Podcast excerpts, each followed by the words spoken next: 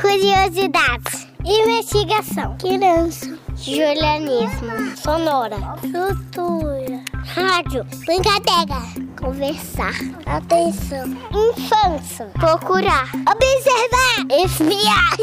Filme. Fala. Curiar. Coraline, me empresta o lápis cor de pele? Foi isso que o Pedrinho me perguntou e eu fiquei meio assim, meio com cara de lagosta, olhando para a cara dele, olhando para minha caixa de lápis 12 cores, olhando para a cor da minha pele.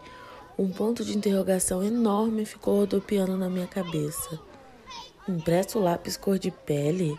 O que ele queria dizer com isso? Primeiro imaginei que qualquer aluno da escola que tivesse uma caixa de lápis de cor de 18, 24 ou 32 cores, talvez ficasse com a cabeça ainda mais confusa com a pergunta do Pedrinho. É muita cor, né? Que sorte ter uma caixa de lápis de cor com somente 12 cores.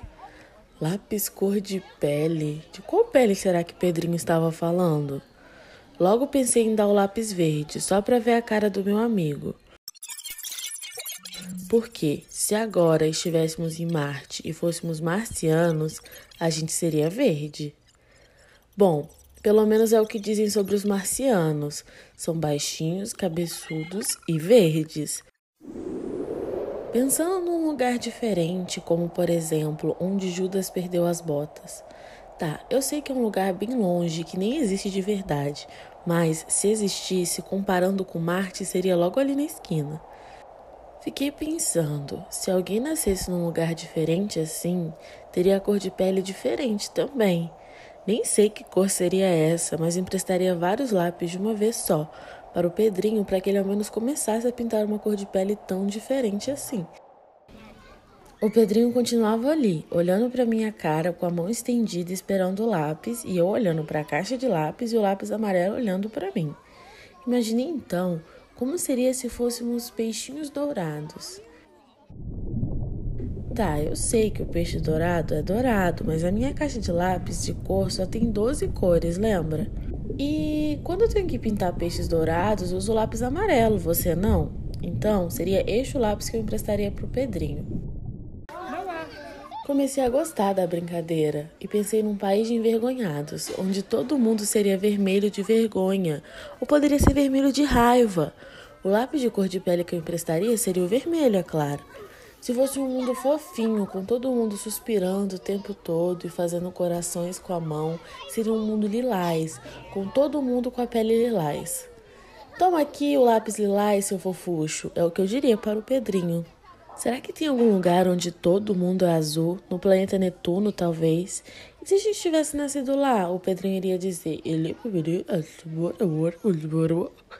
Certo, tô inventando. Nem sei se os netunianos falam desse jeito. Mas seria assim que ele me pediria o lápis de cor. Mas será que tá certo? A cor de pele é só uma. A gente vive num mundo com um monte de gente diferente, línguas diferentes, tamanhos diferentes, origens diferentes e cores de pele diferentes. Pensei por um instante em lápis rosa, que era a cor que o Pedrinho usava para pintar a pele dele nos personagens que desenhava. Era uma cor bem parecida com a pele dele. Então, olhei de novo para minha pele, peguei o lápis marrom e passei para o meu amigo. O Pedrinho olhou para o lápis marrom e depois olhou para mim com uma cara de lagosta. Depois deu um sorriso, disse obrigado e começou a pintar o desenho dele com lápis cor de pele, a cor da minha pele.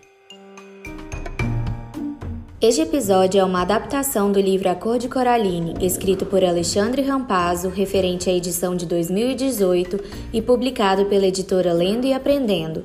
Além disso, contou com a interpretação de Amanda Almeida e Pedro Paulo Rocha da Silva. O episódio foi produzido e editado por Amanda de Paula Almeida, Ana Júlia Portela, Pedro Paulo Rocha da Silva e Estela Dutra. O Curiá é uma produção do projeto de extensão Pequenos Ouvintes, coordenado por Luana Viana. Faz parte do programa Sujeitos de Suas Histórias, coordenado por Karina Gomes Barbosa e André Luiz Carvalho, e é vinculado à Pró-Reitoria de Extensão e Cultura da Universidade Federal de Ouro Preto.